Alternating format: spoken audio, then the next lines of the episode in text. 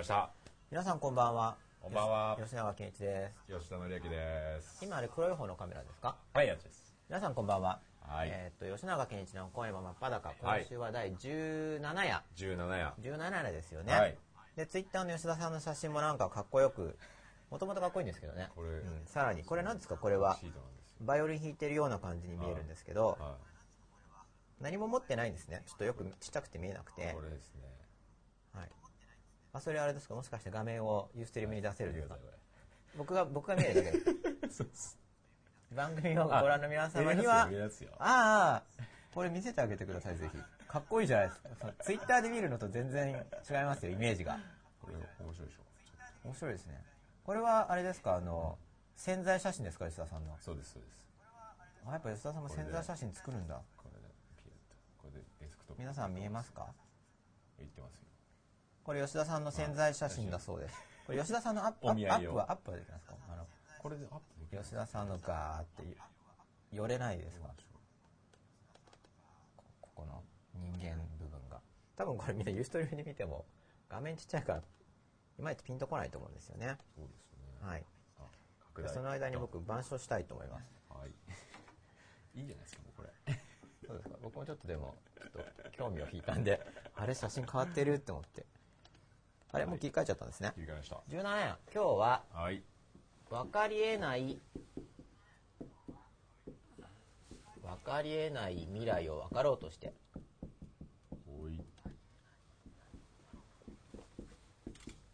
なんかちょっと言い切ってない詩的なタイトルで分かりえない未来を分かろうとしてというお話をしていきたいと思います。ここまでもかなりいろいろあ吉田さん反応来てますよ貴族だで 吉田貴族って言いましたよね。いませんでしたっけ？吉田貴族みたいな人。なんか何でしたっけ？亡くな、池田貴族。あ池田貴族でした。すいません。そうですよ。亡くなっちゃいましたよ。吉田さんも吉田貴族っていうことで。はい。それで分かりえない未来を分かろうとして、はい。これは何かというと、はい。未来のことって考えちゃいますよね、私たちは、はい。未来のことを、まあ、例えば、うんじゃあこの真っ裸にしても、まだはい。よくあるのが人生設計とか、目標設定、はい。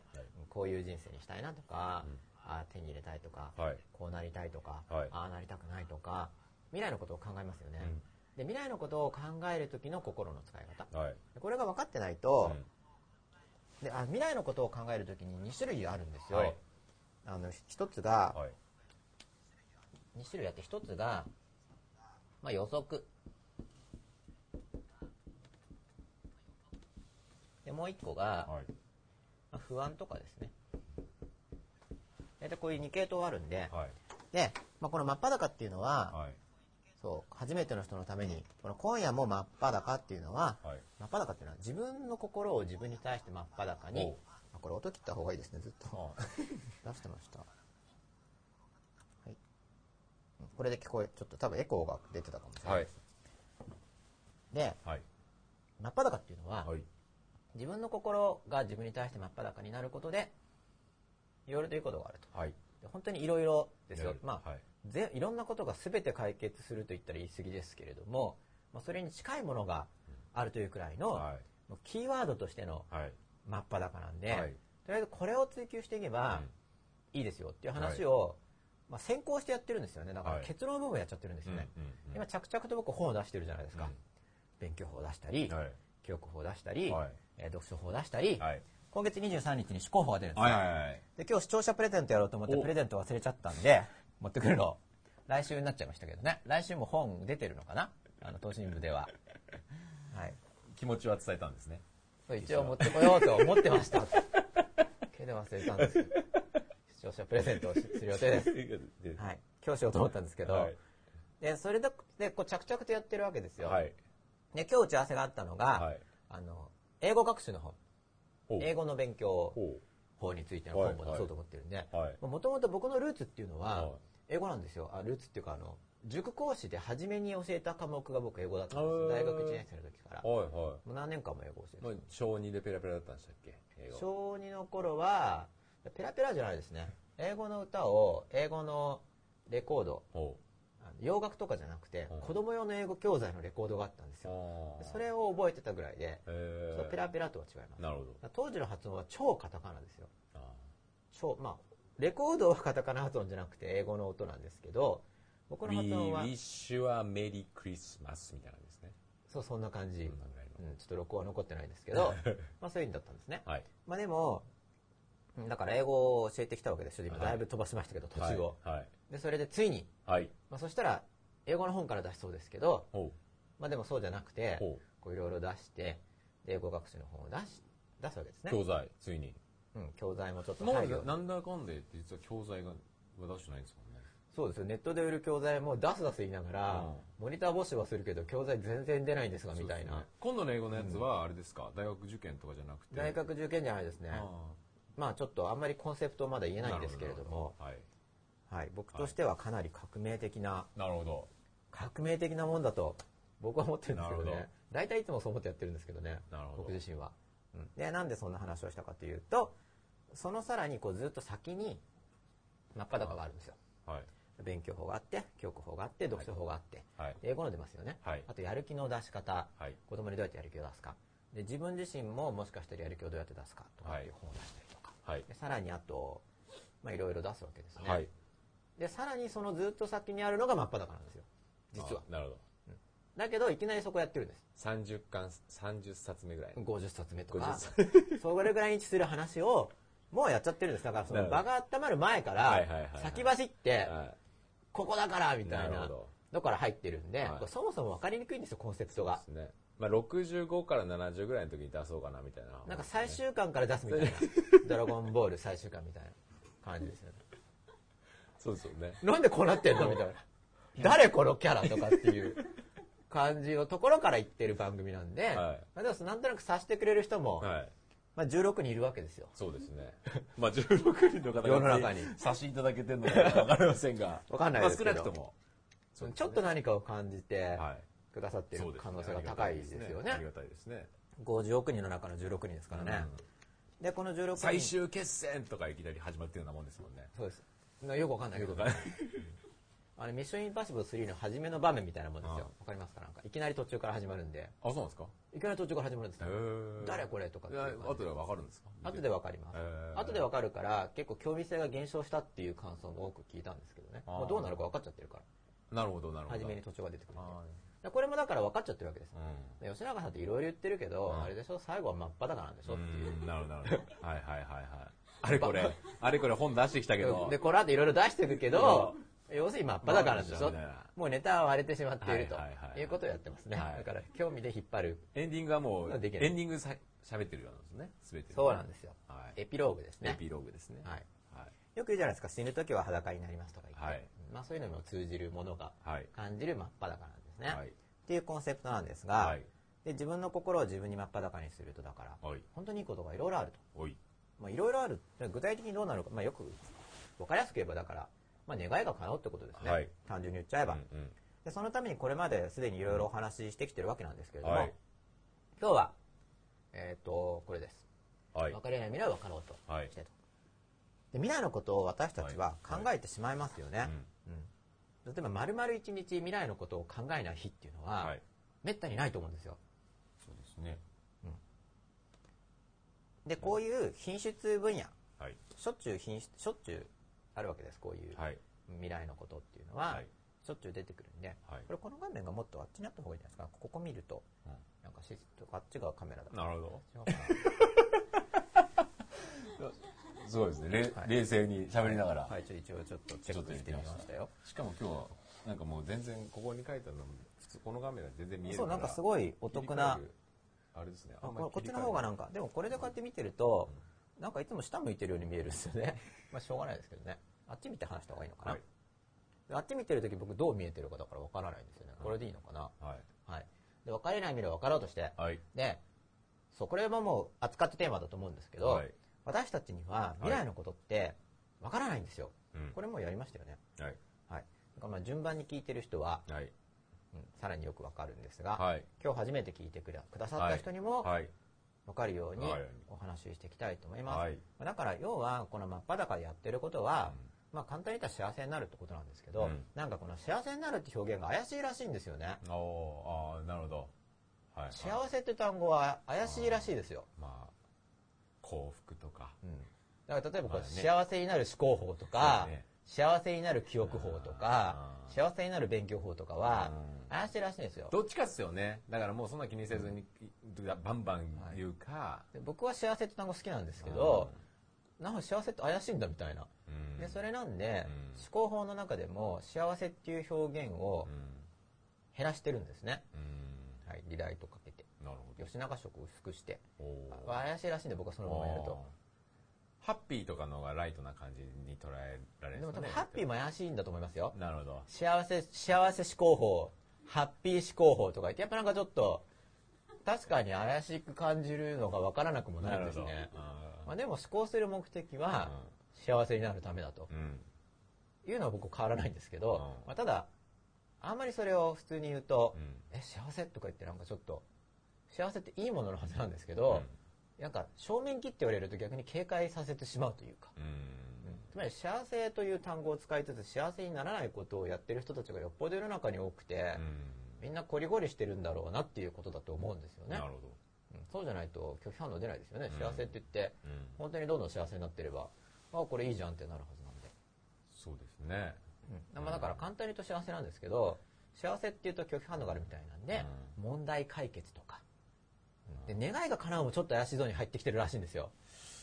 願いが叶うも、なるほど。願望実現とか。あだからここれだと、れはね幸せ幸せっていうのは幸せじゃない人が言う表現する場合の方が多いからですかね。なんですかね。うん、怪しい人たちが使ってる単語になっちゃってるみたいですね。うん。そうですね。残念なことに。うん。まあそういう印象が広がってるってことですよね。まあうん。そうすると心象をわざわざ悪くする必要がないので、なるほどまあそういう意味で真っ裸とかっていうのは手垢がついてない単語ではあるんですが、まあわけがわかんない単語でもありますよね。手垢はついてないけど。じゃあもう真っ裸うわもうすごい真っ裸とかに変えます？これから。幸せの代名詞としちょっと今つていていけなかったんですけど。あれ？なんか裏切られた気分。ちょっとちょっとなんか寂しい感じ。そうですか、うん。まあいいや。それでですね、使おう。使う。じゃあもう、うん。これ使おう真っ裸。なんかもう今すごい真っ裸。まあ一応でも流行ってくるんですかね。その、そしたら真っ裸も怪しい単語になりますよね。幸せっていう単語が、昔はあんまり使われてなかったんだと思うんですよね。そうですなんか多用されて、なんか怪しいイメージがつい検索とかしても多分もうだいぶ上位に出てくるんじゃないですか。真っ裸で検索しても。あこの吉これがですか？健一っていうのでも全然対策してないですからね。うん。この、いわゆる SEO ってやつを。ついてよってやつはねだってたまに番組タイトルがユーストリームに入ってない時もあるじゃないですか。対策してないのも程がある。あこれでもあれログイン、ログインしてるからですよあ。そっかうん。あ、ログアウトしないと。あそっかそっかそっかそっかダメか吉田さんでログインしてて上位に出なかったらもう本当に吉田さんですら見ててないんじゃんみたいな。あないだろう映像であでも一応トップ一うん真っ裸で Google トップページに入りましたね7位うん。7位には来ますよライバルは風呂上がりは真っ裸とか、下半身だけ真っ裸な女性とかがまライバルですねす。ね真っ裸で寝たいが一番じゃないですか。うんでも一応18番件ありますよすごい、一応トップページに入りましたよ。っていう真っ裸なんですが、はいで、そう、だから、そう、だから幸せって言うと怪しいらしいんですけどね。まあでも、それ考えてるんです、僕は。でその手に入れたいものが手に入る。まあ実現したいライフスタイルが実現する。うん結構これが説明すると近いですね。あ自分の心が自分に対して真っ裸になる。うん自分の心が自分で分かることで、うん。うん。求めているライフスタイルが実現するんだと。うん。でこれライフスタイルって僕にとってキーワードなんですよ。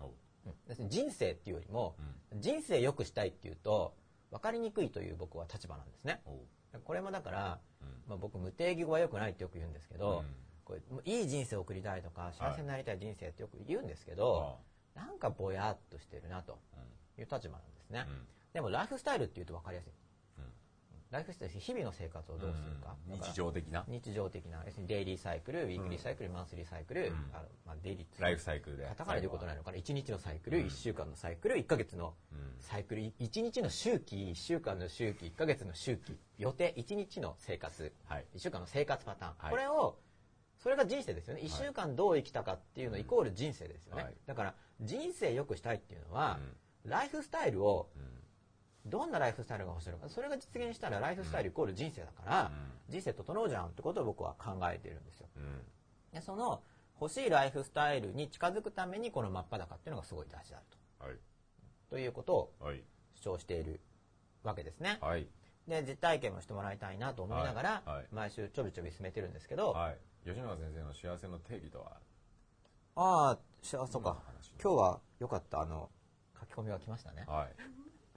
幸せの定義とは、そう、幸せの定義って何、いく、何回もやっぱ聞かれる幸せ幸せ言ってるから、うん、だから、いくつかバージョンがあるんですね、はで。幸せになるっていうのと、幸せっていうのでまた定義が違うんですよ。はい。幸せっていうのは、幸せ。幸せについて僕が思っているのは、うん、その、心を占拠するようなあ大きな問題がない。うんうん。裏から入ってる。はいはいはいまず第一、はい。うんで、これがまず大事。うん。はい。で、第二に、うん。その、ふつふつと喜びが湧き上がるような、うん。そのライフスタイルが実現している。うん。で、この2条件。うん。いろんな言い方があるんですけれども、うんこの2方向で考えてるんですね。うんこれが幸せな状態。はい。で、幸せになるっていうのは、はいそこにこう近づいていくことなんで、はい。悩み苦しみが解消する、なくなる、うえ欲しいものが手に入る、ん。はい。手に入れたいものが手に入る。まあ、はい正確に言うと手に入りたいものが手に入るっていうよりも、喜びを感じるって方がはい。近いんですけどね。はい。なんでかっていうと、手に入れたいものが手に入ったのに失望するってあるから、うん。実際には。うん。まあ正確にはだから喜びが増えて、うん。まあまあ、もうちょっとわかりやすく言うと、手に入りたいものが手に入ると。うん。ただこれは定義としては完璧ではないんですよ。その事前の予測、まあ、今日もこの未来予測の話しますけど、予測は外れるから、うん。これが手に入ったらって思うけど、手に入ったら、あ今意外と嬉しくないんですがとか、うんありえますからね、まあ未来のことがわからないから。手に入れてどうですかね？どな何を手に入れても、などれぐらい持ちますかね？家な家一番大きいかは今で言うと家とかなんですかね？だから入手っていうのはね結局、もうバーンって手に入れた瞬間、おわってなっても、ええその後ね。人間の心の働きで慣れてっていらなんかだんだん当たり前になってとこ下がるんですよ。やっぱライフスタイル、そうですよね、その物はライフスタイルを構成するものなので、うん。日々の生活がこんな生活できたらそうでそれもだからきちんとまさに今日のテーマなんですけど、うん。きちんと想像しないと、う実現したのにな点々点ってなるんですよ、うん。いまいち嬉しくないな点々点ってなっちゃうんで、だからこの未来のことをどう考えるかとうん。いうのが大事なんですよね。はい。はい、生きていて全て幸せですか？と問いかけると手を挙げられる人がいないです、うん。だからやっぱり怪しまれるのは幸せになりますよって言っていろいろ提案してくれる割に言うことを聞いても幸せにならなかったりうん。幸せになりますよって言ってなんか高い壺を買わされた話とかそういうのを聞きますからね。はいはいはいはだってああいう昔流行った霊感商法とかも、いはい。はいまあ、一応苦しみがなくなりますよってことで言ったと思うんですよ。そうですね、これ買うとお金もなくなってもっと苦しくなりますがどうですかって提案したら買わないですよね、うん。なんか泣きっ面に蜂って知ってますか？あなたは今泣きっ面ですけど、うん。ここであんまり価値のない壺を200万で買ったらもっと不幸になるから買いますかって言われたらうん。普通何いらないよって言いますよね、っうん。ていうことは売ってる時には多分これ買えばいいことあるよって言って売ってると思うんですよ。うん。幸せになりますよと。はい。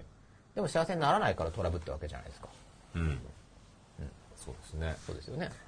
で冷静に考えたら幸せにならなそうなんですけどね。うん。僕から見れば、うん。うん。まあでもいろいろな手口というか、うんうん。まあなんか幸せになりそうな気がしちゃったんでしょうね。うん。でそういうふうに、うん。まあ、偽物が横行してるんで、うん。もう幸せって聞くだけでう、ん。偽物かもっていうふうにうん。思われてるんじゃないでしょうか。おそらく。怪しくなってしまった背景には、そこにだから難しいですよね。だからそこのだからといって幸せという言葉を使わないということは、なんかそっち側の人たちのはい、勝利じゃないですか勝利ですか？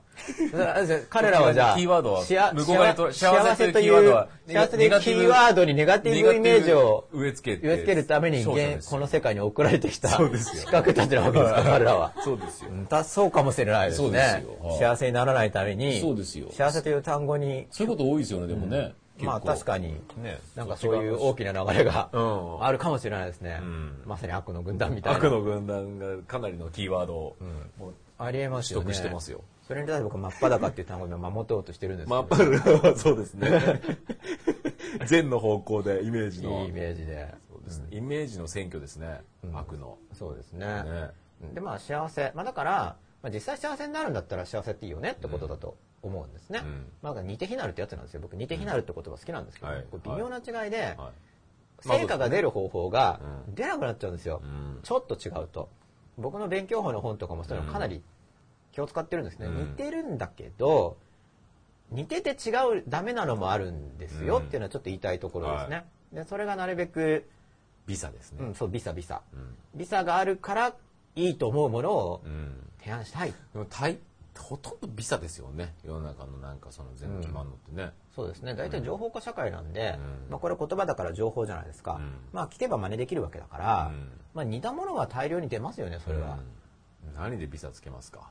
つけるっていうか、本物であれば別にいいと思うんですけどね。勝手に偽物はビザでずれてくれてるんですよ。ところが、そのずれた偽物が大量にあると、本物がなんか一色たにされて非難される。なるほど、そして真っ裸も真っ裸も。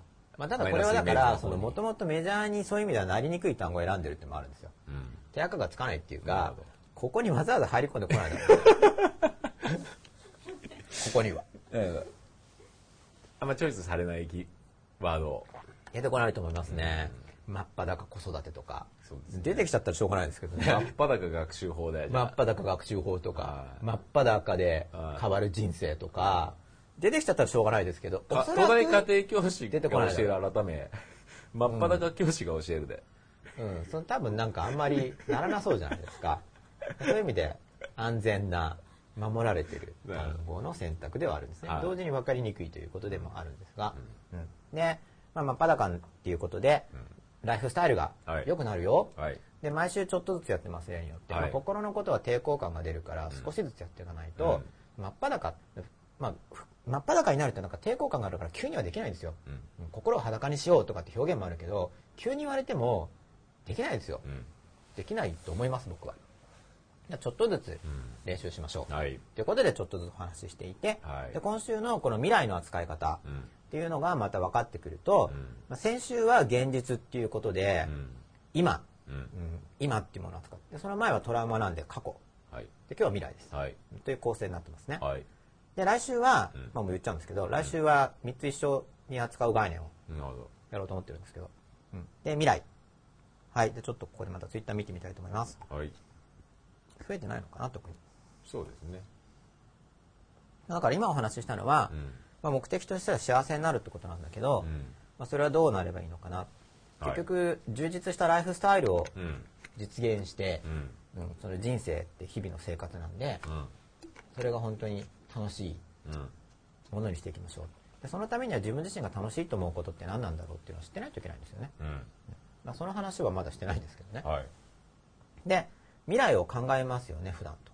だから、実際生活に登場することを幸せに書き換えていくことで幸せが増進するわけで、うん僕たちは日々未来のことを実際考えてますから。うんこの未来のことを考える時の心の使い方っていうのを改良することで、うん一日一日がよりハッピーになるんですよ。はいハッピーっていう単語がまた怪しいかもしれないんですけどね。今急にこの番組見た人は変えたかもしれないですけど、よりハッピーとか言ってプチみたいな。怪しいなみたいな。もう出てきた言葉でいいんじゃないですか？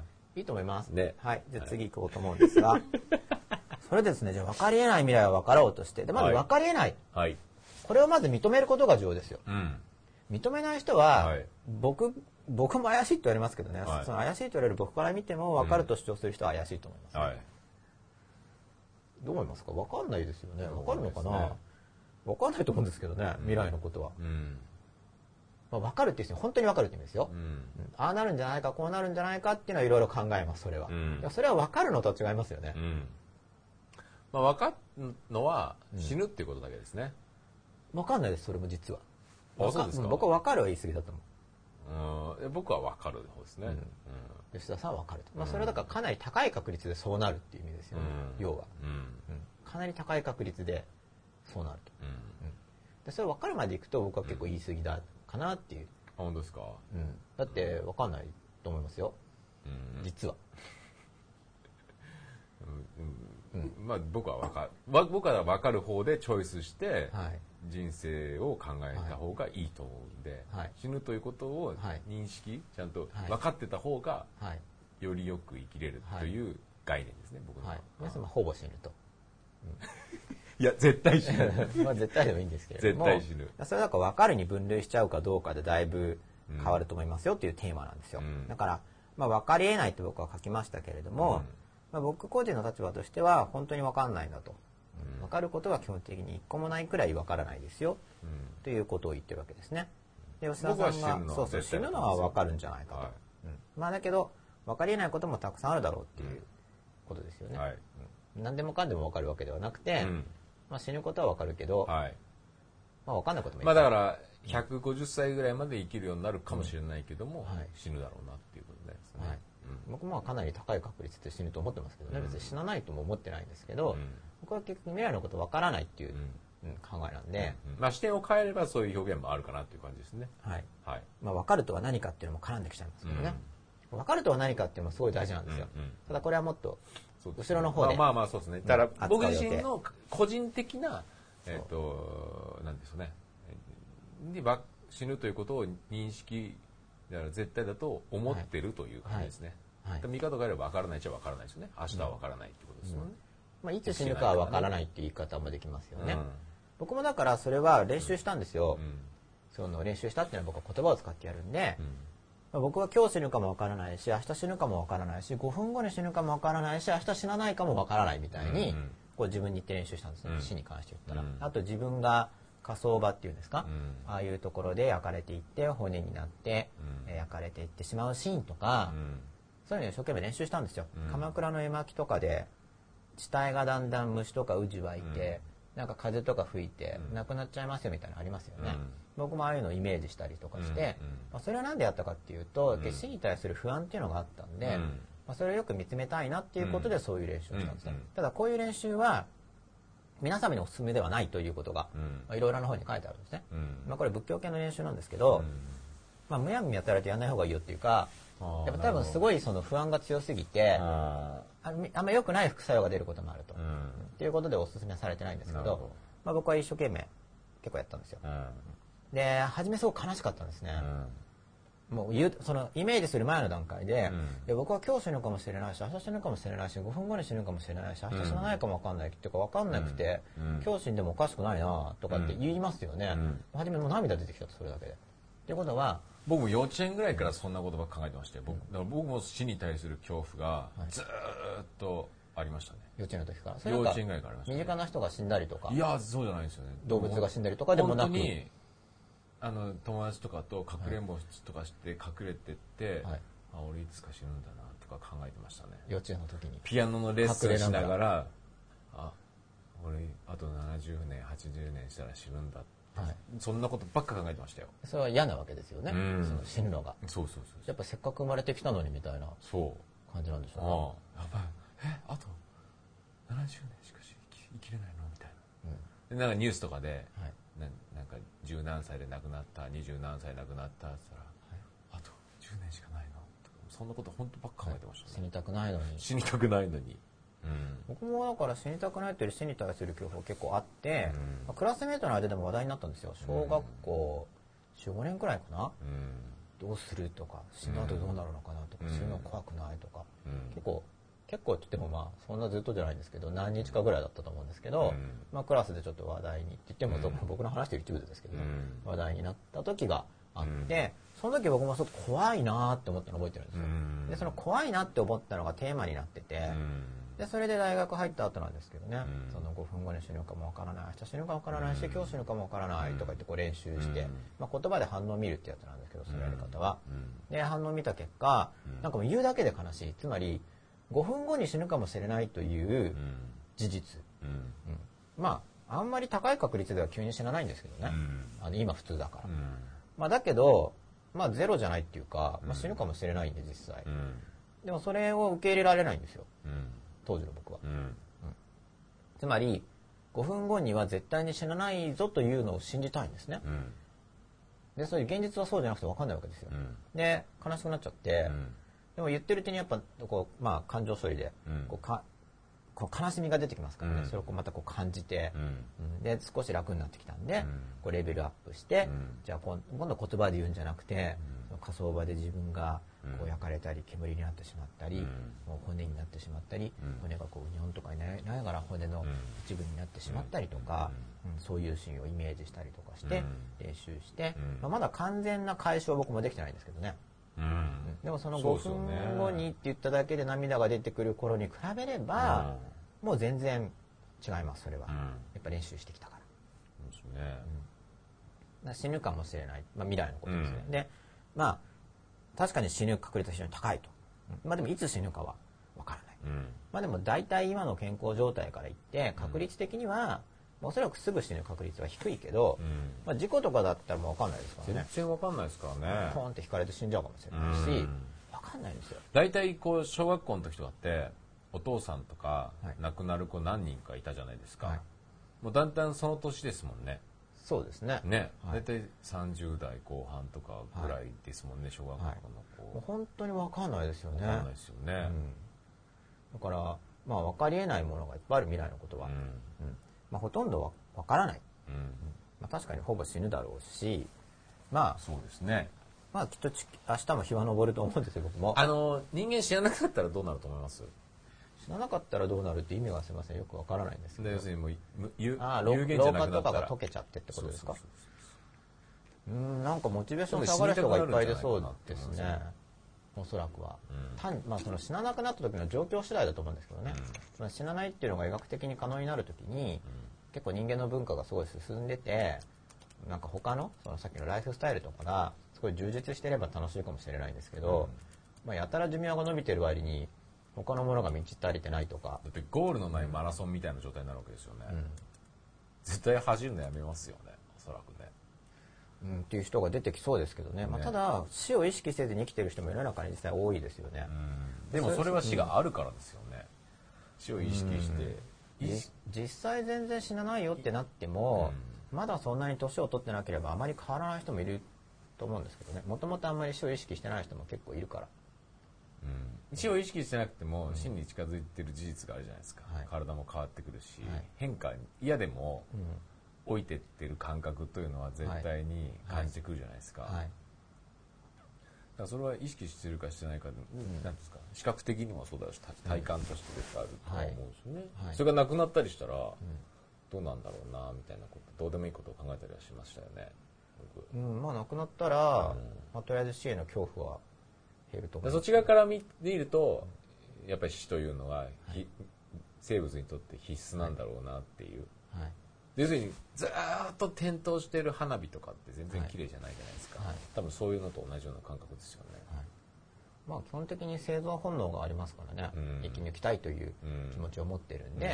まあ、そうすると死ぬっていうのはそこに反しますからね。そうですよね。だからなんかそういうのをいろいろとあらゆる角度から考えた時に、はいだいぶ受け止められるようになってなりましたね僕は。あ死にも。というか死必須、ひあ死という対する美美学というか、はい。まあ、全てにそれがあるから全部は美があるんだろうなっていう、まあ僕はなんか死に対する恐怖自体がちょっと拡散してしまってうん。死ぬ時に事故ったりして痛いのは嫌なんですけど死に対する恐怖自体はちょっと拡散してしまってあんまないんですけ どそれもな言ったらないないと言ってる嘘になりますけもしかしたらどそういうこと、難しいですよね。そういうのを考える時っていうのも多分必要だとは思うしあれですけど特にこの時期とかはね、僕もこの間チランとか行ったし、まあ、この時期とかいろいろ死とかは考えるはい。時期だとは思いますけど、はい。ね、もしかしたら全く考えない方が幸せなのかもしれないですしねそうですね。考えずに生き、ただ生き続ける方が幸せかもしれないし、まあ時間配分の問題なんで、まあ、すぐやらなくちゃいけない仕事がある時には考えてると仕事に差し支えがありますからね。でも心の中にそういう恐れがあるんだったらやっぱり処理しない限り心のどこかで不安を感じてなくちゃいけないから、うんうんうん。いまいち爽やかに生きられないと思うんですよ、それはやっぱり優先順位の問題があるから、その死に対する不安とかも、まあ、どこかで処理した方が幸せに近づくと思うんですすけど、そうでね。だから不安である必要はないと思うんですよ、で死を意識するというのは、結構僕の中で優先順位高い方がいいと思ってはいるんですよね、はい。だからそれを不安という、えー感覚である必要はないと思うけども、まあ、時間を作ってから僕おすすめですね、だから日々の仕事をまずしっかりやって、そのじゃあ死とかについて考える30分とか50分とかのゆとりが、だから死というかタイムタイムリミットでしょうね、はい。逆に言うとね、まあ、そういうのを考える、まあ、だから、結局その目前の課題ではないわけですよ、うん。まあ、真実的な観点から言ったら目前の課題なのかもしれないんですけど、うん。日々の生活っていうものを暮らしていて、うん。僕はまずそこをやってほしいなっていうのを考えてるんです。あの幸せに早くなるためには。うん。で日々の生活を整えると気持ちにゆとりができてくるので、その緊急性本当は死に対して考えるとかって緊急性高いかもしれないんですけど、日常生活的にはそうじゃないんですよね、その真実的な視点から見たら緊急性が高いかもしれない。けど、だからまず日常のことをしっかりやって、そうしないとし死ぬのかなとかって考えてると仕事にこう干渉してきたりするから、ただその感覚をどっかで常に持ってると、はい。全てが幸せになるじゃないですか。どういうことですか？全てが幸せになるっていうのは。死という無の状態からあればどんな生きてる方が瞬間全てがああそれは死が悪いものっていう先入観があるから悪いっていうでか無になるという感覚ですね僕の中では。だから全て生きているということに対する、そうそう無になるかどうかは分からないわけですから。だからそれは個々の感覚じゃないですか。吉野さんの感覚はそうだし、僕の感覚は無になるって感覚なんで、全てが有である状態がすごく全てにおいて、な例えばなその日常におけるトラブルだという状況だとしても、それは、愛おしくうん、全部がそういう捉え方ができるっていうことを、まあすごく思うんで、うん。だからそこはすぐ持ってた方が、うん。いいだろうなっていうふうには僕は思いますけどねすごく。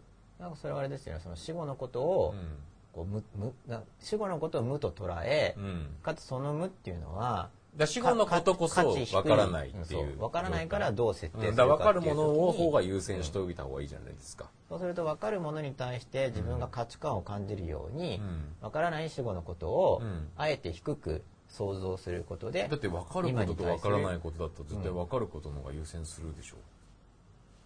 まあ、優先するっていうだってアクションを起こせる。分からないことに対してアクションを起こせないけど、はい。分かることに対しては明確なアクションが起こせるじゃないですかそれに対して。だからそのために、うん。その分かることに対する価値観を高めるために、うん。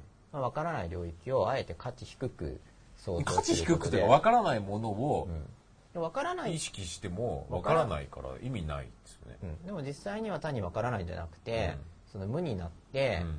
かつそのよりだって分かんないものってとりあえず無でしょ。現状においては。無は無であるっていうまた発想を持ってますよね、つまり、ん。本当に分からないっていうのはどうなのか全然分からないってことなんですけど、だから僕にとっての分からないは無ですね。価値分からない価値が分からないから、それよりも分かるものを、そしたら比較できないですよね。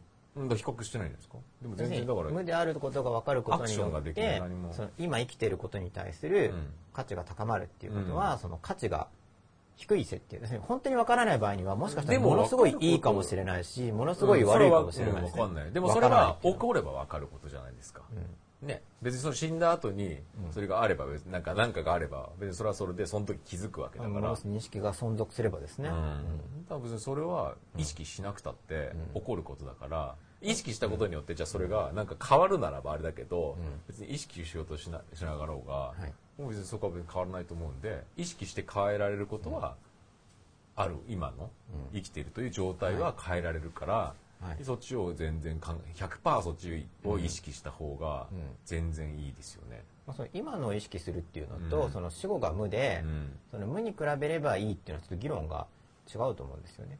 分からないことを考えても分からないから、うん。分かることをやっていこうっていう話と、うん。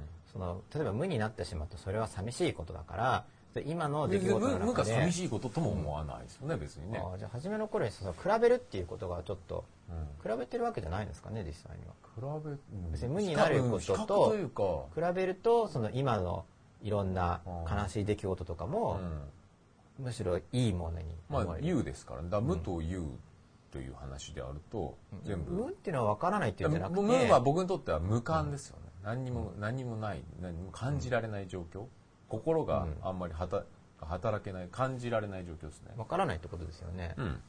で分だからなならば感情が働いてる喜怒哀楽が活動してる状態の方がはい。全然ハッピーですよねっていう話です僕にとっては。喜怒哀楽が死後活動するかどうか分からないわけじゃないですか。喜怒哀楽が死後活動するかどうかは分からないわけですよだからそれは僕はないなんですか。喜怒哀楽がなくなると思ってそうでするんでね。だから分からないわけではなくて、うん。まあ、完全に何も分からないっていうふうに考えているのではなくて、一応現状の予測として、うん。喜怒哀楽はストップするだろうっていうこう先入観っていうか将来像を。でそれは人それぞれの捉え方だってそう人それぞれなんですけどって思ってるかもしれないけど僕はなくなると思ってるっていうそうですよね。だから、うん。なくなると思ってるっていうことと、その絶対なくなる。全然わからないとわからないと見なしてるっていうのは違いますよね。そのわからないからなくなるかもしれないしなくならないかもしれないそこの議論って意味あるんですか？なんかその重要ですか、うん、重要だと思いますね。これえ未来。どどの点で？分かれない未来を分かろうとしてっていう議論だから。あんまりなんかそこ別にどうでもいいな。うん。えなななそこは何？何何何を理由で突っかかってくるのかがわからない？まあ、突っかかってるんですかね。どな何？そのそこわかんななどういう？要するに分からない。吉永さんが言いたいことがちょっとわかんない。分からないっていうことと、じゃあ感覚が停止するだろうっていう予測は僕は内容が違うっていううん。ことを言ってるんですね。その分からない場合には感覚は停止しないかもしれないし、存続するのかもしれないし、停止するそののかもしれない。その概念はわかるんですけど、僕はそこじゃなくて、なくなると思ってるっていう話です。思ってるわけですよね、うん。だからもう僕は断定です。まあなくなると、うん。もう絶対なくなると。なくだからそれはもう宗教的な感覚でしょだって。なくなるのを予測してるわけですよね。その後のね、その魂がどうなるかっていうのははっきり言って、それぞれの死に対する価値観の話だから、そこは別にそれぞれのぶつかりなんてなるな。それぞれが主張してもしょうがない話であって、自分の死生、うん死生観じゃないですか、それは。主張をぶつけてるわけではなくてですね、うん。だってそうでしょ、えぶつけてるでしょ。だって。いや僕は分からないっていうだから。分からないっていうことと、うん。感覚が停止するっていう議論は違いますよねっていう話をしてるんですね。感覚がうん。別に分からないわけだから、だから僕はその断言こっちはできない。の若こっちの話はしてないんで、だって。分からないんでって。もうその死生観の話で言うと、うん。魂はそういう意味ではなくなるという話をしてるだけあって。でそこが、そのでもそれは違いがどうかっていう議論があんまりどうでもいいな分かっているわけではないわけですよね。別に。だからそれはいや俺は分かってるっていうのだ分かっていると感じているわけえですよ。それは俺は分かってる。俺自身は分かってるそう思ってるってことですよね。いや別にそれはなんでそこなんでそこに突っかかってくるのいかな。や吉田さんがどう考えてるかを知だりたいんですってそんなこと言ったら全部そうでしょ、そう思ってるっていうだけでしょっていう話。そんなへりくつむでしょ、そんなまあ、そしたら全部のことはそう思ってるっていう議論に確かに、そうそう。だからそれは全部それはへりくつっていうもんじゃないですか、そんなのは。でその分かり方にもこうレベルがあって、別に分からないけれどもそうなるっていうふうに一応感覚的に予測しているのか大丈夫かな？うん感覚的に予測しているのか。例えば、まあ分からないんだけど、うん。まあ感覚はいやだからそれは捉えと方でしょ。だって分からないんだからその、でそれは自分がどうそれを捉えるかっていう話で自分の中でどうどういうふうにそれを自分の中で受け止めるかって話じゃないですか。だそれは死ん。だ後も続くんだって思う人もあるだろうし、まあ、死というのは灰になるだけだって思う人もいるしっていうのはそれぞれの死生観であってその死生観から、えー今というのをつなぎ合わせて今というのをどう生きるか。死への恐怖をどうやって自分の中から拭い去るかっていうのが基本的ななんていうんですか考え方だと思うんですよね。はい。だそれを吉永さんは多分なんですか死んでも別にいろんな続きって思ってるっていう派でしょ？どっちかっていうとなんか。ね、僕はなんか分からない立場ですね。停止するかもしれないし、だからそういう分からないということの捉え方によって、死というものの恐怖というか、そこをぬなんていうんですかそこからこうあ解放される？分からない捉え方。について解放されるっていうよりは、僕が抱いてる死への恐怖はそもそも何なんだろうっていうのを見ていく方がメイン。うんですね、僕の感覚としては。うんうん。で死生観は人それぞれなんだからその死へのな何なんだろうって言って、うん、そういう人ん？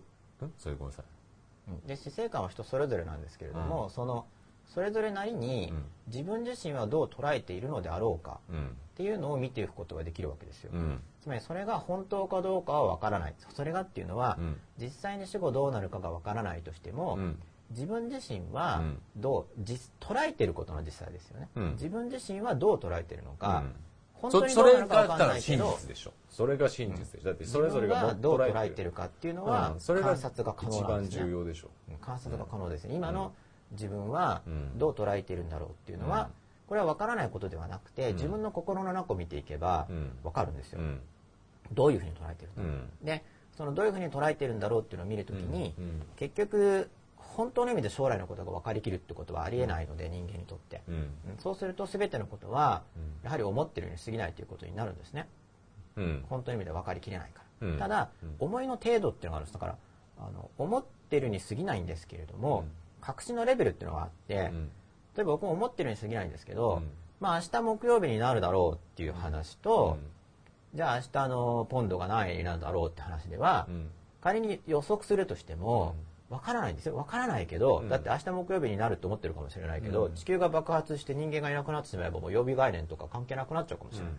でも、まあ、おそらく木曜日になる確率はうん、甚だ高いだろうと僕は思ってるんですね。うん。で、一方、じゃあ相場がどうなるかとかっていうのは、うん。予測しても確率が下がる。と。だから、わからないなりに、うん。でもその確率の感じ方も自分の心の中にあるわけですよね。将来のことに対してうん、わからないなりに、どの程度の確信レベルで今の自分が捉えているのか。うん。人間の知性を考えた場合に厳密に100%分かりきるってことは僕はないと思ってるんですね、うん。かなり100%に強い近いっていうのはあるんだけど、でそこのパーセントの認識っていうのが実際の確率とずれてしまうとその人の判断はブレるんですよ。僕が考えてるのは、うん。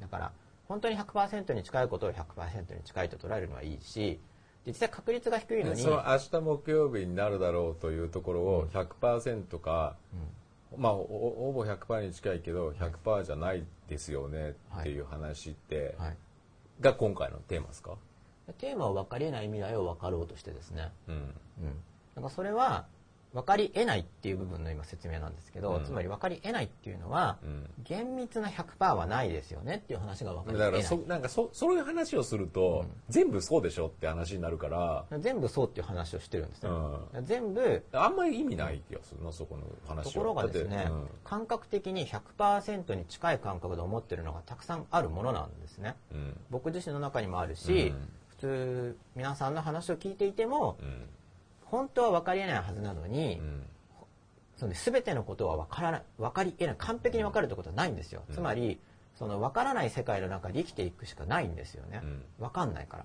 うん。なのに、うん。それを認める人が少ない。本当にわ100%うん。分かることができないという現実をうん。受け入れられないんですよなかなか、うん。そんなのは嫌だみたいな、だからまずその分かり得ないっていう話を今してるんですよね、うんで分かり得ないなりに推測するんですよ人間は、うん。推測しなかったらうん。生きていけないし、うん。計画も立てられないですよね、うん。でも分かる、まあ、厳密に言った時ですね。日常会話では分かるって言ってもいいんですけど、厳密に考えた時には分からないんだと。うん。でその分からないっていうのが受け入れられないと、うん。別に現実を受け入れてないわけだから、うん。苦しみが生じてしまうんですよね。でも例えばアプローチの中で、うん。分かり得ないのが嫌だからうん。分かるようになりたい言って、うんまあなんかもう人は未来のことを分かろうとする人もいるかもしれないし、うん。でも本当に未来のことを分かろうとするっていうのとデータを集めて予測の確率を上げようってアプローチが違うんですよ。うん。未来が実際に見えるようになりたいって思っちゃうのと、分からないんだけどうん。分からないなりにうん。より確率を上げようって考えるのはうん。アプローチがだいぶ違うんですよね、うん、それとその明日が木曜日になるかならないかっていう話とでちょっとわそういう話と極論とはい。今の話になると、はい。もうちょっと話がそれこそブレる気がする、ね、極論の話するとなんか、極論をあんまそこは極論を見ることによって分かり得ないっていうことを言いたい。うん。つまり一般的にこう分かるに分類されていることもよくよく検討すれば、まあ、厳密に分かるとは言い切れない。ですかじゃあ明日木曜が来ないかもしれないという確率としてどんなことがあり得るんですか、地球がなくなる。うん例えば、まあ、木曜日っていうのが、人間がいなくなっても時が過ぎればあるんだっていう議論もありますよね、でもそれはそれはなんかもう本当にあんま意味ない。なんか本当にそこはねなんか、はい。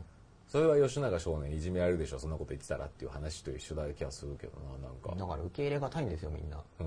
その未来のことが受け分からない。受け入れがたい。だそう、だからそれはみんな受け入れがたいんですよっていうよりは、吉永少少年が受けなきゃいけないことじゃないのかなと思うけどななんか、もうみんなは未来のことが分からないのを受け入れがたいんだなってことを受け入れてるつもりなんですけどね。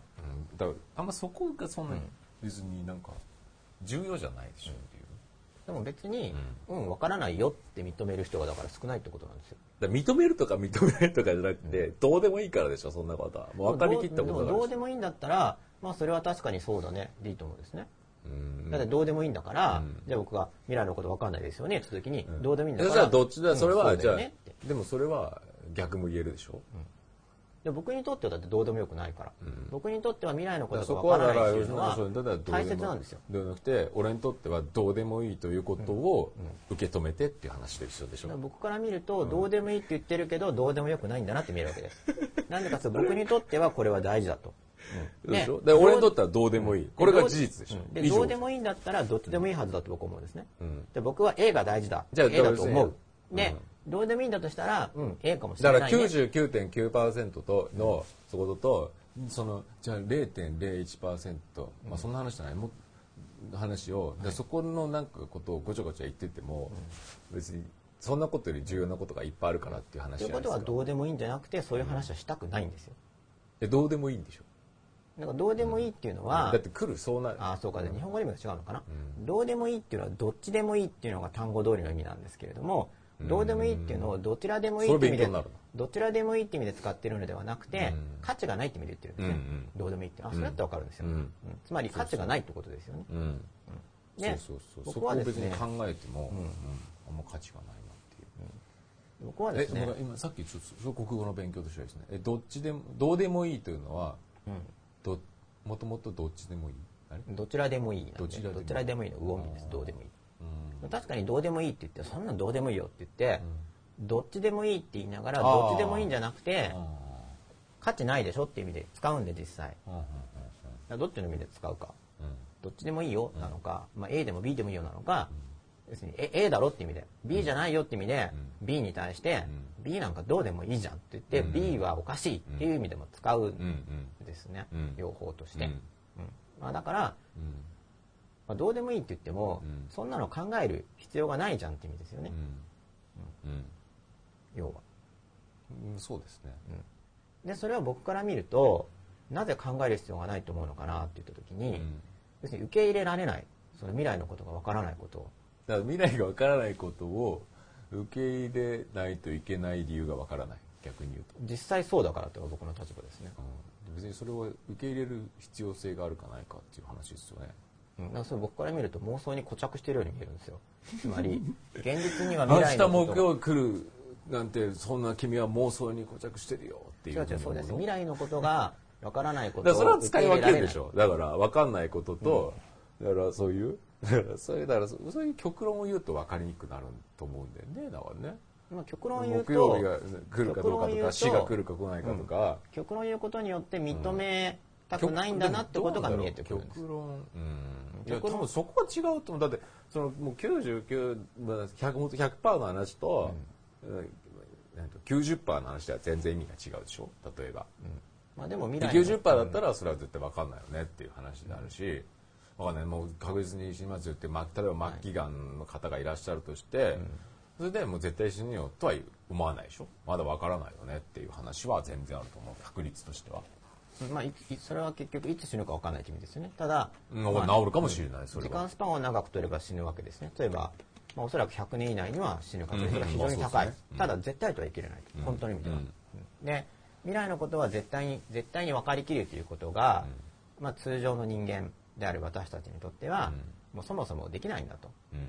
100%分からないんだっていうことが、うん。なかなか受け入れがたいっていう話を今ずっとしてるんですよね、で受け入れがたいんだけど、はい、先進みましょうかじゃあ、その100%分かりきるってことはそもそもないのであるっていうことの了解が取れないと、うん。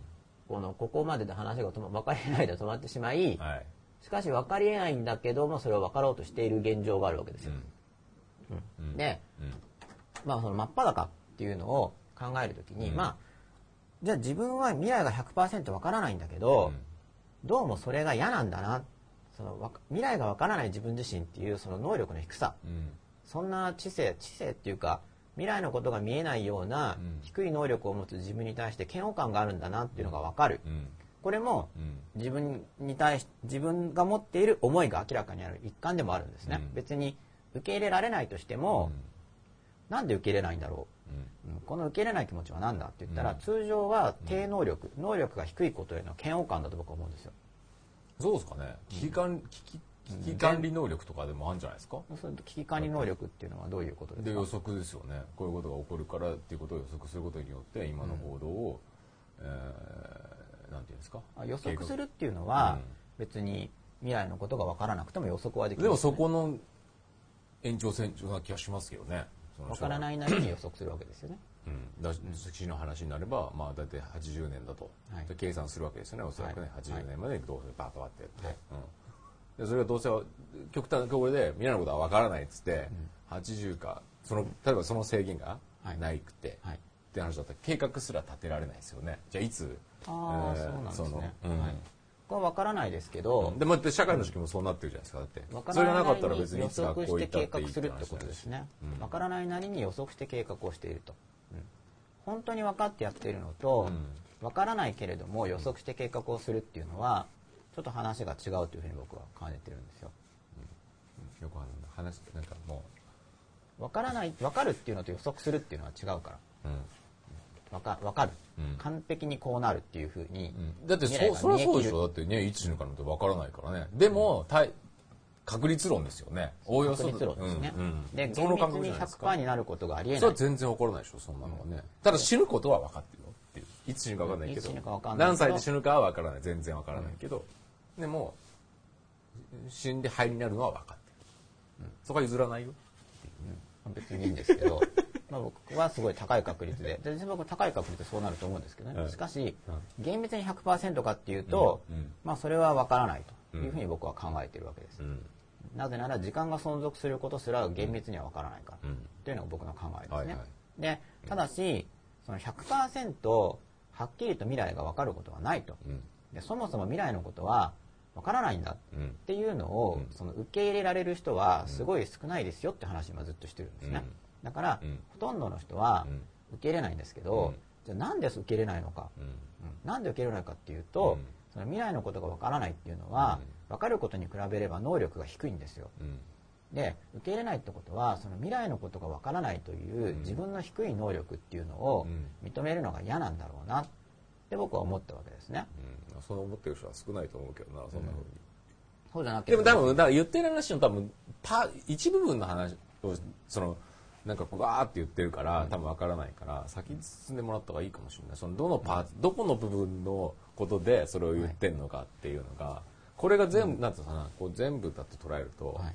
全然わかんない話だけど、多分先に進んだら見えてくるのかまあまずだな分かからったとしましょまあ、未来のことがわからないってことを受け入れる人があまりいないと、はい。で僕が訴えたいのは わからないですよねそれもわからないでしょでもね、受け入れる人はいっぱいいるかもしれないし。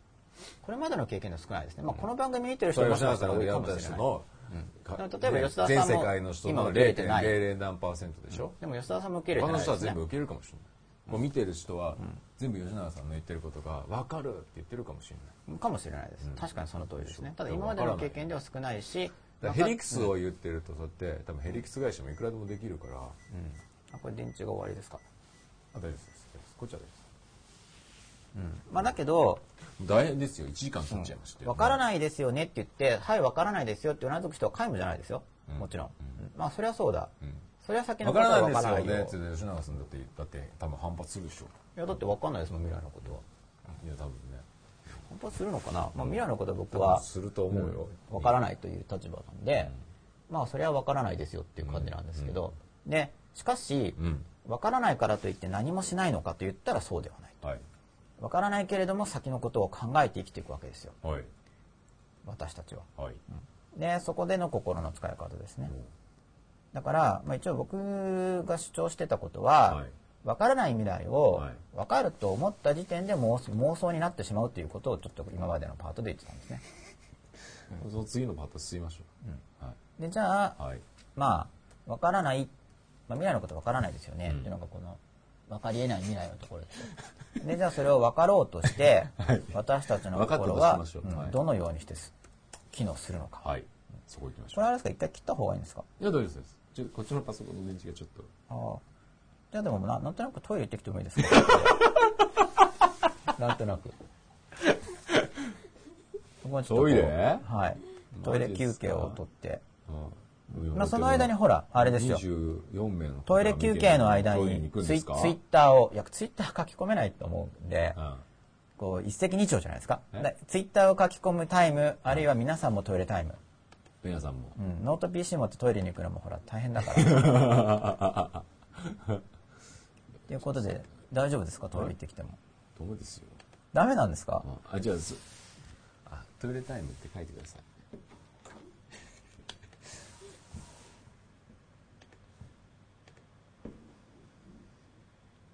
トイレ。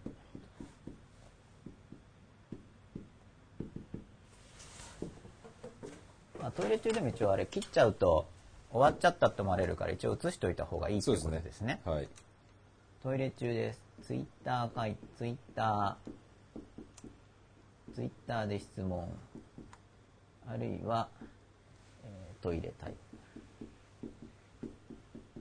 プ。もちろん時間の予定を過ぎちゃった方は、録画が公開されますから、はい、お時間の予定に応じて、録画でまた見ていただければと思います。ということで、ちょっとトイレに僕は行ってきますね。一回音切りましょう。そうですその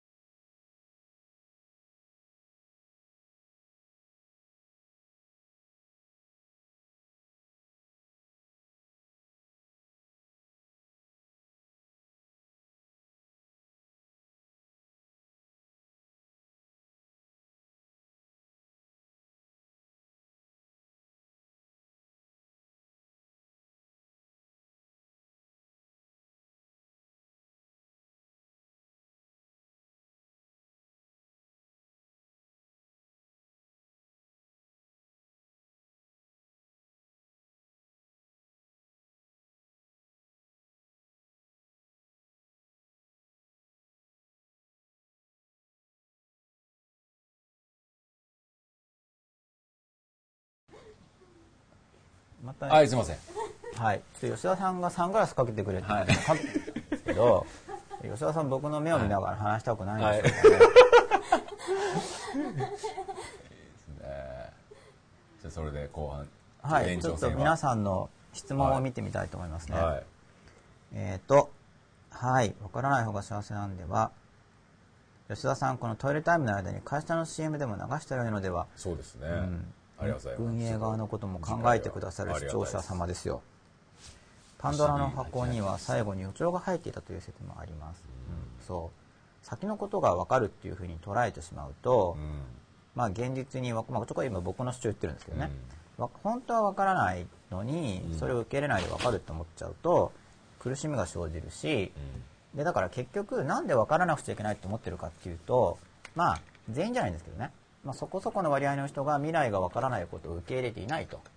うん。そうするとその人も未来が見えないにもかかわらず、うん。未来が見えない自分がダメだって思っちゃうことがあるんですね。あるっていうか結構あると思うんですね、うん。それがずっと多分連鎖してきてるんだろうなって僕は思ってるんですよ、誰も見えてないのに未来が見えない自分を見えないからダメじゃんってどっかで思っちゃって。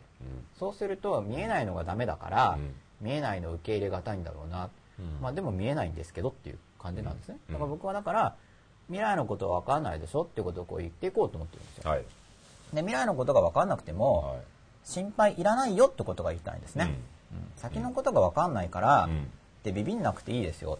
うん。先のこと分かんないっていうかみんな分かってないですからみたいな幸せに生きてる人がいるとしても、うん。幸せに生きてる人も別に未来のことが分かってるわけじゃないだから未来のことが分かんないのは当たり前なんで、そんなの当たり前ですよっていうことを言ってるんですね。これ分かり得ないの部分はですね、で未来のことが分からないけど、うん。じゃあ分からないから考えないかって言ったらそういうわけじゃないんですよ。はいはいはい。はい。分からないということをまず受け入れる例えば、うん。まあ受け入れた方が真っ裸度が上がるっていう話なんですね、はい。で分からないことを受け入れてないとしても、うん。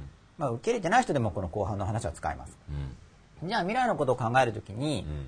私たちの心はどういうふうに動くかというと、まあ、今ここでこうやって予測不安って分けてますよね、うん。あそうトイレが終わりました。あ 予測不安って分けてますけど、はい。予測っていうのは、まあ、理性とかを使って、うん。うんまあ、理性直感を使って、うん。こうなるであろうと予測するわけです、うんでこれは予測なんでいろんな確率がありますよね、はい。でこれはその確率を捉え間違えてしまうとずれますけど、うん。例えば実際には6割程度でしか分かってないのに、うん。絶対そうに違いないみたいに100%に近く思ったらずれますよね、はい。うん予測っていうのは、うん。ただまあ予測しますよね、うん。もう一個は、うん。予測するまでもなく、うん。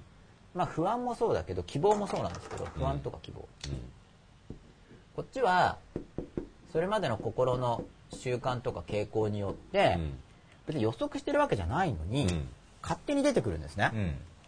こうなったらどうしようっていう不安とか、うん。あなんかこうなるんじゃないかなワクワクみたいな、うん。こっちは別にこっちは予測、うん。データとかから、うん。こうなるんじゃなかろうか、まあ、うん。いわゆるこれは仮説とかですよね、仮説。でこの仮説立案能力。これももちろん能力差があって、100%は誰にも達成できないですけれども、比較的当たる人と外れまくる人がまた一応いるわけです、うん。ここは能力差がありますよね、でこっちも能力差があるんですよ、うん。でもちろん比較的当たる方がうん。当たるわけだからん。人生生きやすいと僕も思います、うん。ただ100%はもともとない、うん。で、まあ、この話のと関連している部分で、うん。大体いろんなことが計画通りにいかないってあるんですけど、うん。その背後にあるのはなんでみんなあれで結構困ってるのかっていうと、うん。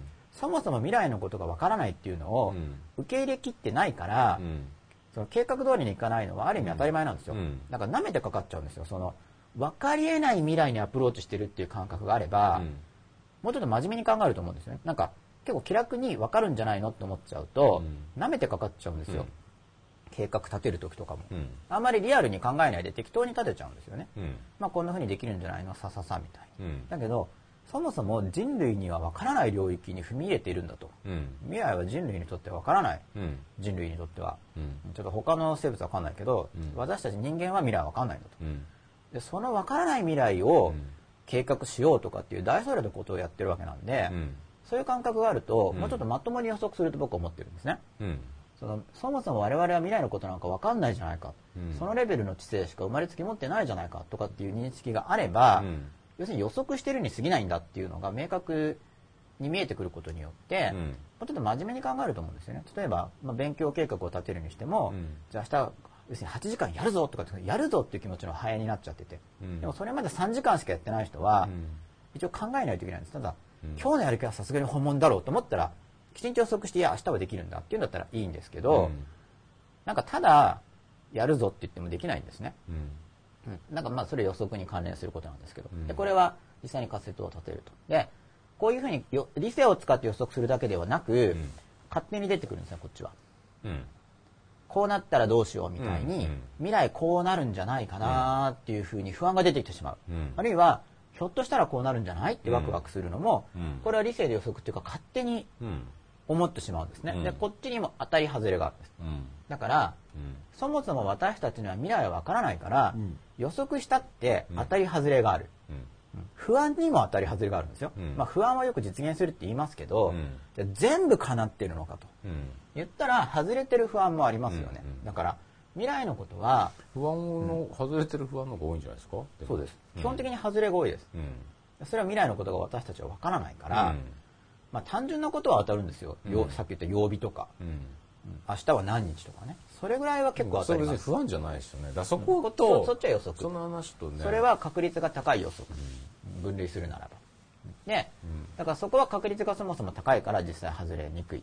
けどそのレベルのことだったら簡単ですけれども、うん。ちょっとリアルな人生の話になると、うん。予測も外れるしうん。不安も外れるし、希望も外れる、うん。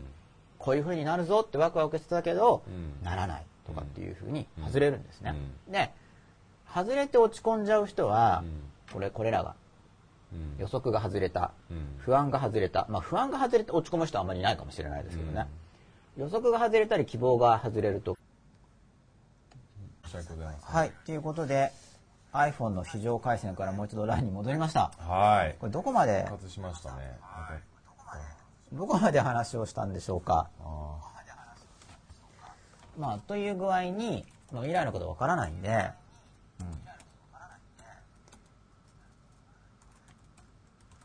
わからないっていうふうに初めから思っておくといわゆる予測外の事態が起きた時に、うん、いわゆる予測外の事態が起きた時にまあまあわからないよねっていうことでまあわからないからねっていう感じが。ちょっと待ってね。今戻しますんで。何です。あ吉田さんの今頭の中を戻してるんですよあの機材モードから。オペレーターから機材モードから、はいちょっと待ってねはい。こので子聞こえましたか？はそれでですね僕はお水も飲み終わってしまいいはいましたが、はい。そうどこまで話したんだろう。まだ18人の方が見てくださっています、うん。夜も遅くなりましたがじゃあ話はちょっとまとめよう、はい。一応まとめに入ってたんですけどね、はい。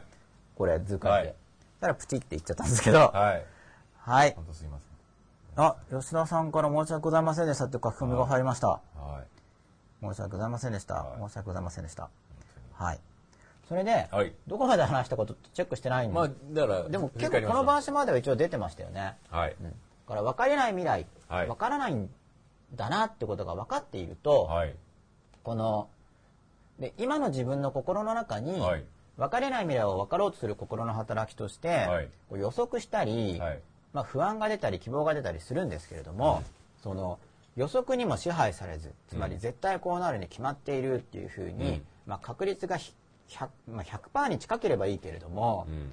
せいぜい80%くらいの確率しかないだろうことに対して、はい。絶対こうなるに決まってるってやるとずれちゃうんですよね、うん。認識が、うん。うん。でもどっちにしても、はい。予測してるんだっていうふうには自覚できていれば、はい。あくまで予測だからっていうことで、うん。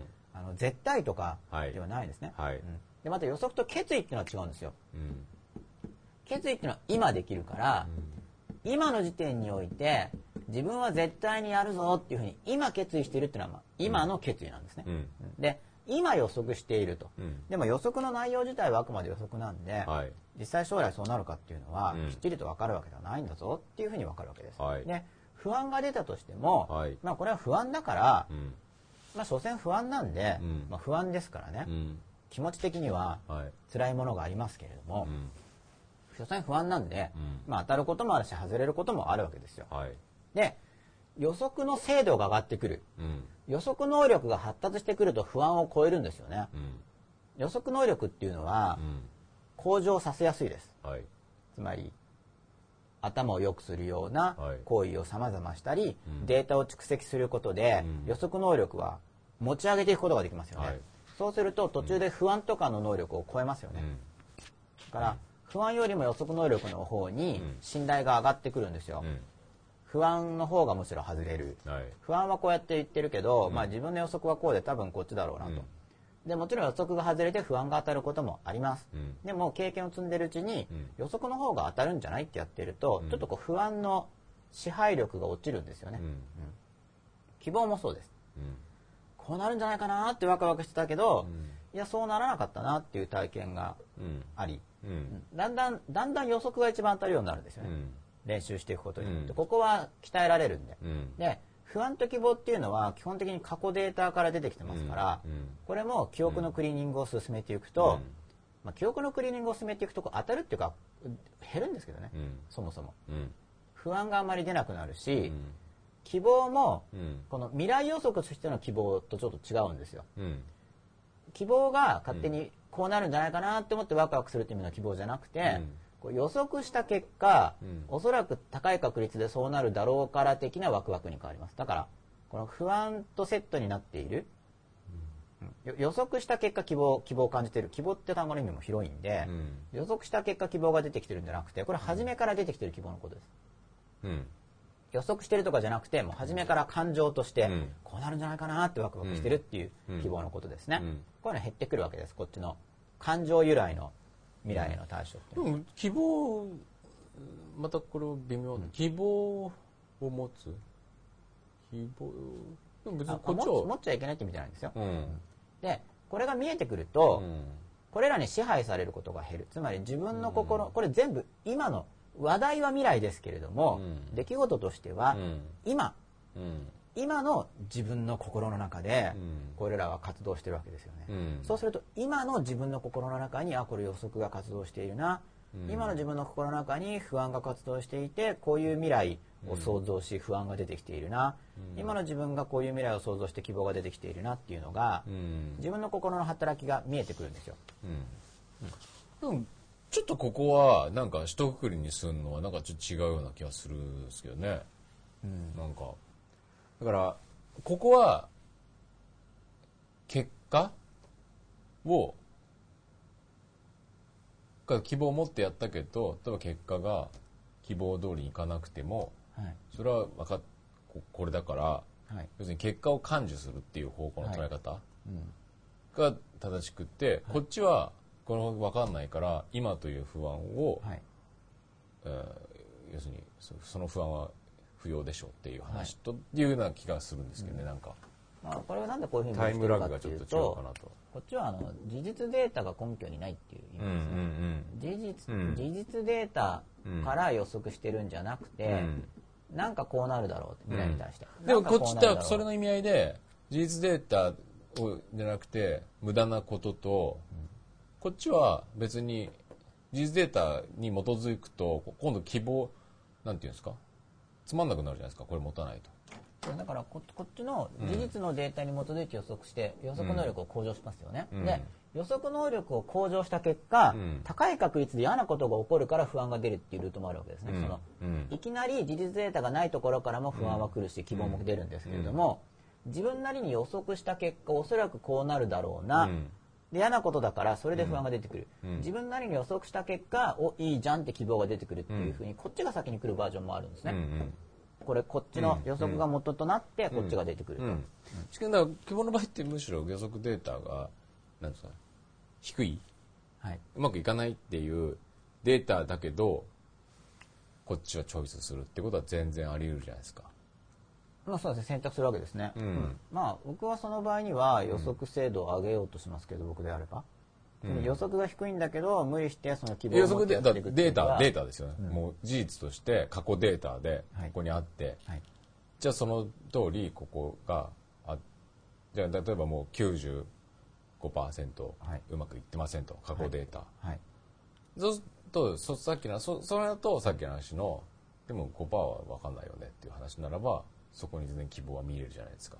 まあそうですね。まあでも95%うまくいかないんだったらおそらくうまくいかないんで、そうですか、僕はそうは思わないおそらくはですけどね、うん。その場合はもしそうではない場合には、うん。過去の事例とは違う要因を作る。うん。つまり過去95%えだってそれがほとんどね。それそこのことをかっていうのが仕事でもなんでも、その場合には変化を加えているわけだから、うん。それによってその確率が変動することを期待してるわけですよね、うん。つまり従来のやり方だと95%失敗したと、うん。でも今回はこういう改善を加えたから、うん。まあ、よこれも予測に過ぎないんだけれども、うん。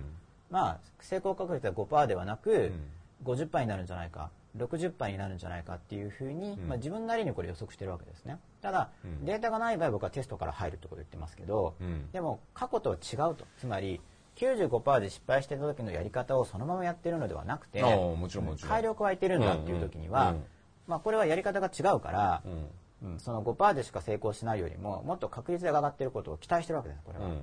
でもそれもだから確率が上がるだろうってことを予測してるだけで、うん。まだ実際にやってデータを取ってないから、うん。まあは、データがない方が外れる確率が高いわけです僕の考えとしては。うん。すで、に過去データが繰り返し取れていて繰り返し起こっていることの方がうん。予測が当たりやすい、まあ、物理法則とかは最たるもので、うん。これまで当たり続けてきているから、うん。おそらく今日も明日も当たるであろう、うん。それはこれまで当たってきているからというのが根拠なんですよ、うん。別に絶対かと言われたら分かんないんですけどね例によって、うん。まあ、でもこれまでずっと当たってるから、うん。まあ明日も当たるんじゃないんですか？高い確率でっていうことなんですけど、うん。まあ、データがまだ取れてないことについては、もう期待、まあ、予測ですけど期待なんですね。うんか要するに過去のデータが実際に取れている繰り返し起こっていることの予測と夢とかも全部そうでしょ、でもあって。ねデータとはかなってない人の方がやほとんど99%以上。ね例えば何でもいいでしょミュまあ、ージシャンでもそうですごい将来のことならそうですね。でそそこを、うん。まあ、ちょっとじゃあどういうふうに細かく割っていって、うん。高い確率の道を歩むのかっていうことまでは、うん。そこまで今日はだ話は言ってないんですけど。なるほど こういう話がでここちょっとタイムラグがあるけどな。とその結果をとげ今っていうけこれは結果でしょう多分。希望を持ったけど結果としてその通りいかなかったとしてもはい。それは分かれない未来をなんだから仕方ないよねっていうふうに捉える。うん。まあ、だからだんだん、ん。そのまあ、僕の感覚としてはこれは減っていくんですね。うん。この不安とか希望が。うん。でも普通の意味では。うん、こっちは減らせりゃいいと思うけど別にこっちは別に減らす必要がない気がするな。あ別にここで希望を持つ、ねうん、だからそこがちょっとね、だって想像するとかってはい。変なんだし、じゃあ想像したりなんかこうなったらいいなとか、はい。夢見たりするっていうことが、はい。あそれはいいんですよ。それはだから、それはイマジネーションですそれは想像ですよね、うん。つまりこうなったらどうだろう。希望とかってそうでしょ。だって大体あこうなったらいいなこれここで言ってる希望っていうのは、その将来をこういうデータ事実のデータから予測するわけではなく、うん。勝手に心の中に未来がこうなるんじゃないかって想像してワクワクするものをうん指してるんですね。このうん。希望という単語うん。はいろんな意味があるんですけれども、うん。今こここの、この文の中で出てきてそれはいいるものはんじゃないの？あんなこんな生活できたらいいなとかっていう話ですよね。うん。でそれが、うん。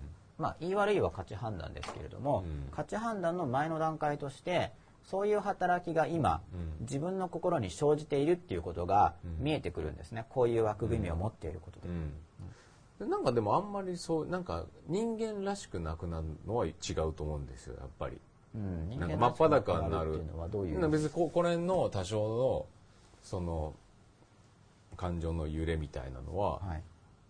別になんだろう。僕いいもんだと思うんで。うんまあ、あんまりその、うんそこが揺れなくなったらはい。それこそじゃあどこで喜怒哀楽感情使うんすかっていう感じですよね、まあそうですよね、うん。うん。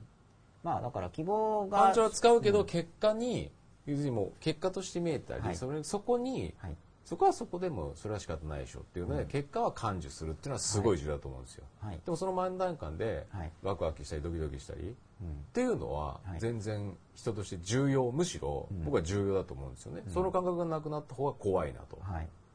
ね。のと僕は思いますけどね、うん。うん。まあこれは感覚をなくすという以前の段階で、うん。その感覚が生じているのが自覚できるようになるっていうことですね。うん。感覚に飲まれちゃってると、うんその感覚の中に入っちゃってるんで、うんうん今自分の心の中で何が起こってるかがわからない、うん例えばまあワクワクするにしても、うん。そのワクワクに乗っうん取られてる状態になそういうい意識的に乗っかってる場合は OK ってことですね。逆に言うと。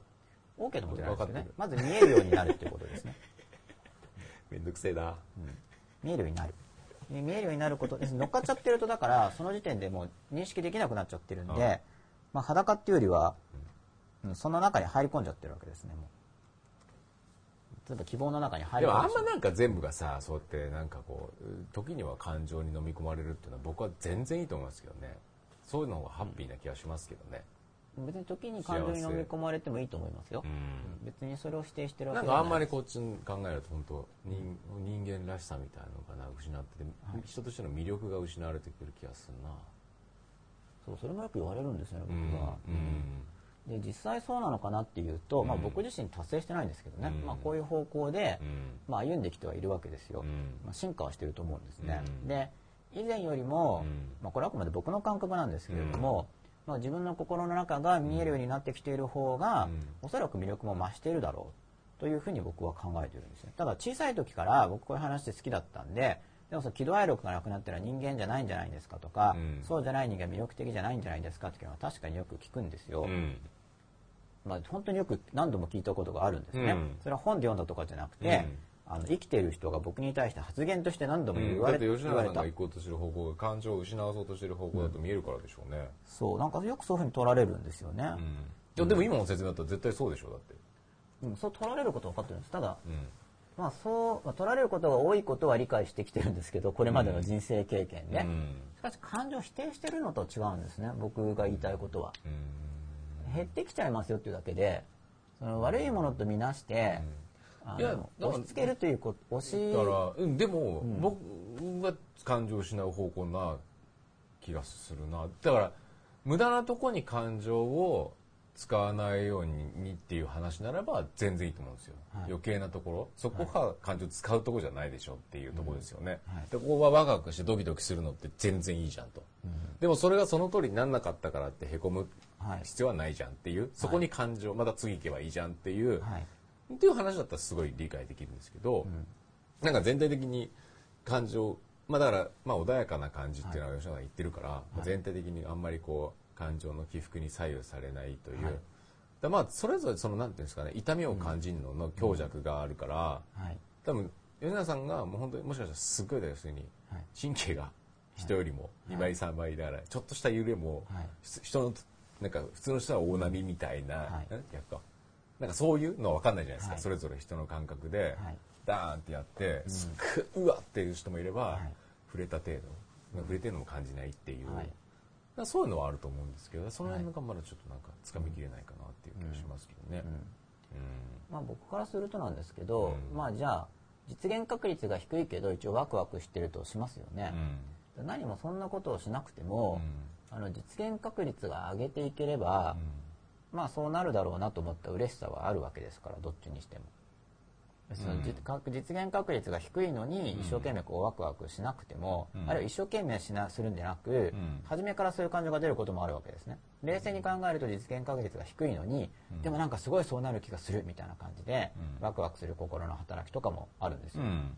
ところが実現確率が低いのに、うん。ワクワクするからって突っ込んじゃったら、まあ、確率低いわけだから、うん。なんない可能性が高いと僕の意見として。別になんなこなることを望んでないけど、希望を見るだなんでしょう？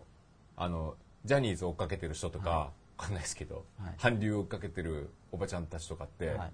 多分なんかそんな感じじゃないですか。で何何があるわけじゃないけど夢見て。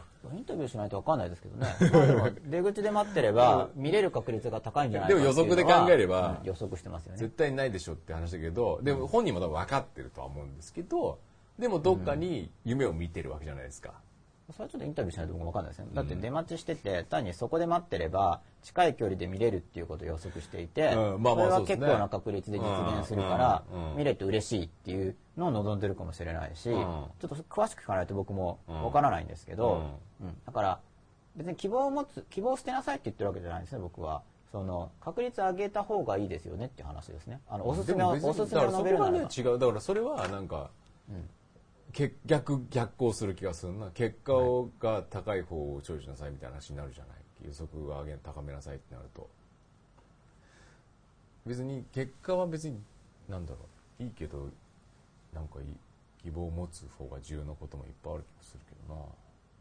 うん。まあ、僕は望みがあるならば、うん高い確率で実現できるまあ、だから結果を出すと道いうとここの話ならば、はい。多分この話は通用すると思うけども、生きるという話になると、それはちょっと違うかなっていう気がしますね。うん。うん。ビジネスとかの話とかそういう話ならばうん。全然当てはま叶わないっていう前提があるわけですか？その生きるっていう話になると違うだから望みが叶うかどうかよだからなんだろう。例えばえーうん、だから自分の中では確率は低いだろうなと思っててもはい希望を持ってやることっていっぱいあるじゃないですか。多分なんだろう、そういうこと。世界平和だって言ってる人も、ね、その自分が生きてる間にそれがか達成できるとは、リアルでは思ってないかもしれないけど、それを、うんやることには意味があると。まあ、僕の場合にはそれであれば、うん。まあ、完全な達成は自分が生きてる間にはできないとしても、うん。自分が生きてる間に高い確率で達成できることを設定して、それって希望でしょっていう話でしょ、うん。結局確率は上げていきますね僕の場合は、うん。つまり自分が生きてる間にここは高い確率でできるだろうという道を行く。予測と僕はちょっとあれが分かりにくいかこれは自な分の心の希望を高中に希望を高めるっていうのもあるでしょだから。分かれない未来を分かれない未来を分かろうとして、うん。まあ、データから予測するってことも人間の心はしますけど、うん。冷静に事実データから予測するだけではなくて、うん。勝手に心の中に不安やら希望が出てきてうん。不安や希望っていうのは未来像を伴ってるわけですね、うん。未来こうなるという不安、うん。未来こうなるという希望。うん。でその未来像の部分が、うん。なんかいい加減に出てくるんですよ、うん。適当に、うんうんこういう働き、まあ、他にも直感っていうのもありますけどちょっうんと分けて書いてないんですけどね、うん。直感、うん。まあ、これらのものによって、うん。今の自分の心の中にうん。未来を分かろうとして、うん。分からないものだからいろんな活動が出てくるわけです。分からないものを分かろうとして、うん。でこれらの働きに対して、まあ、乗っ取られてしまうことがあるわけですね今の自分が、うん。でその乗っ取られを希望に乗っ取られるのは全然ありでしょだって不安に乗っ取られるのは良くないと思うけど、こっち側に別に乗っ取られて、ここを忘れて、あ僕はあんまりアクションありと思ってないですね。希望に乗っ取られて失敗したらいやだから成あだからそれ功するんですだからそれで希望取られて、失敗した時こそこっちを当てはめたらいいじゃんっていう話ですよね。うん。いや希望を持って失敗するとするじゃないですか、うん。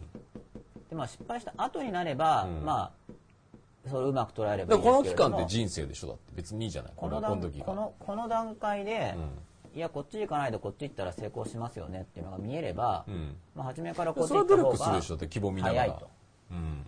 でもそれがこことは関係ないでしょだって。ここの中でちゃんと希望を高めるという意味ではこの中でできることあって、ここがスタートして希望を、えーここから考えて希望を下げてしまったら全然本末転倒な話下になるでしょげるとかじゃないですね予測をきちんとしていくってことですね、うん僕が、まだからあんまりでもここに取られると多分こっちもはっきり言って今の世の中ではあんまり高められることは少ないでしょそれはちょっと僕よくわかんないですね、うん。なんでかっていうと、まあ、たよく予測して高い確率で望み、自分にとって望ましい未来が実現するだろう道を歩んでいる時に、うん。別にその将来を楽しみどこの視点をその予測というのが個の単位なのかもっと広い視点なのかでも全然違うだろうし自分自身の人生っていうのは常に個の人生しか生きれないですね、うん。個としての自分が世の中を見ているだけだから。うん。で起こっもていることは。世の中に個は左右されるでしょ。全然影響されるでしょ。そうですね。だからそういう状況の中で、まあ実際に世界情勢がどうなるかとかも予測しきれないわけですよ。うん。しかし予測しきれないなりに予測して、うん。自分としてはこの道を行けば高い確率でうん。自分の望ましい状態に入れるであろうという道を歩んでいく。なんかまあそれお何がおすすめかって話で僕が今してるの。ここで言ってるのはおすすめのもっと前の段階で、うん。今の今の自分の心の中にうん。未来を分かろう。話題は未来だけれども、うん。今の心の中にうん。いろんな働きが生じてきていると。未来に対処しようとして、うん。それがまず見えるように、うん。うんなる。というのをまずお勧めしてるんですね、そこ今日の話自体は。ただ、まあ、そこそれだけだとちょっと物足りないということであればじゃあこういうのが見えてきた時に僕は何をお勧めするかといったらば僕はこの予測能力を向上させることが僕はお勧めなんですよ、うん。まあ、僕のお勧めです、うん。別に全員そうすべきだという意味ではなく、うん。僕はそれを勧めるし、うん。僕自身も予測能力を向上させてなるべく高い確率で自分の得たい未来に入れる道を探しているってことですね。僕の生き方は。確率を上げようとしているってことです。うん。方法を考えるとき。に、まあ、例えば行動計画を立てるときとかうん。うん。で確率が低いんだけどえい突っ込めみたいなアプローチは、まあ、あんまりおすすめではないと。僕は。うん。ただしそれも確率が低いとしてもあでもそこは多分生き方なんでしょうね。俺そっちの方コスト計が全然ワクワクするもんな。うん。うん。そうですね。あんま予だから分かったそことやっててもなんか面白くないですね。だって分かるから想像できる範囲のことでなんかそれで現象になってもああ想像通りだなって話で、全然、まあ、そこは好みですからね、うん。だからそれはおすすめうん。っていうレベルのことにうん。なるわけですね、うん。ただ、うん。まあ、僕が多くの人に共通だなって思うのは、うん。その未来のことを話題にして今の心の今の自分の心で動いてる働き、まあ、好みはいろいろあるだろうけれどもうん。その働きが見えるようになるっていうことは、うん。うん。まあ、それ見えた結果どうするかはまたいろんな判断がありますけどね、うん。うん、見えることでその未来のことが分からないのに分かろうとして働いてるだけだからその分からないわけですね。うん。分からないのにだから不安に乗っ取られたりとかも減るわけです。だって分かんないわけだから。ちょっと待ってよくわかんな未来のことわからないのに予測を高めるんでしょあそうですね、うん、分からないからこそうん。分からないけどいろんな働きがありますよその中でうん。分からないなりに一番頼りになるのはどれかっていう話です。うん。でそこは僕の価値観が入っていてうん。分からないなりに一番頼りになるのは予測理性に基づいて予測だと、うん。データに基づいた。うんっていうことを僕は考えているということですね。うん。事実で繰り返されていることを見た方がいい。例えば死ぬとかって話も過去のデータを見ればみんな死んでるわけですよね。まあ、だから多分死ぬだろうと。うん。で僕もだから多分死ぬって思ってるんですよ。でそれは過